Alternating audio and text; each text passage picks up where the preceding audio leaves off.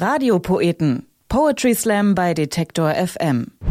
Wir haben alle Angst. Damit herzlich willkommen zu den Radiopoeten. Ich bin Ivi Strüving. Hi. Ja, oder gibt es wen da draußen, der keine hat? Ängste gehören zum Leben dazu. Das klingt wie ein kitschiger Kalenderblattspruch, ist aber doch mal wahr. Angst vor Corona, Angst vorm Scheitern, vor Veränderungen, Angst, dass jemand mich nicht mag, den ich mag, Angst vor Spinnen.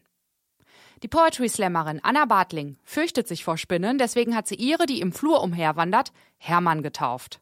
Denn eine Spinne, die Hermann heißt, ist nicht mehr so angsteinflößend.